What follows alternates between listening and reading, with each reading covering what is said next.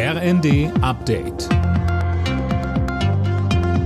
Stündlich neu. Auf den Punkt informiert. Ich bin Imme Kasten.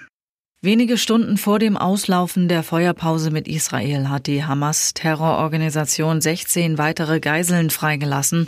Nach Angaben des Vermittlerstaats Katar sind auch drei Deutsche darunter. Im Gegenzug seien 30 palästinensische Häftlinge aus israelischen Gefängnissen freigelassen worden. Unterdessen würde über eine Verlängerung der Feuerpause beraten. Stand jetzt würde die Vereinbarung am Morgen auslaufen. Wie soll er aussehen im kommenden Jahr, der Staatshaushalt? Darüber haben die Koalitionsspitzen am Abend im Kanzleramt beraten.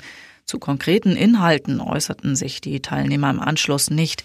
Weil nach dem Haushaltsurteil des Bundesverfassungsgerichts Milliarden fehlen, muss ja gespart werden. Geld muss also her.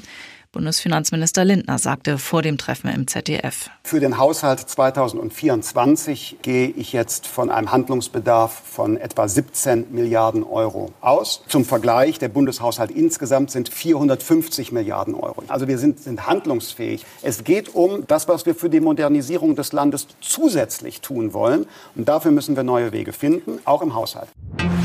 Der in Deutschland geborene ehemalige US-Außenminister Henry Kissinger ist tot. Er starb im Alter von 100 Jahren in seinem Haus im US-Bundesstaat Connecticut. Das teilte Kissingers Beratungsfirma mit.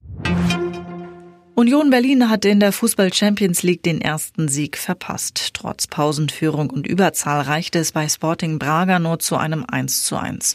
Und auch der FC Bayern hat unentschieden gespielt, 0 zu 0 gegen den FC Kopenhagen.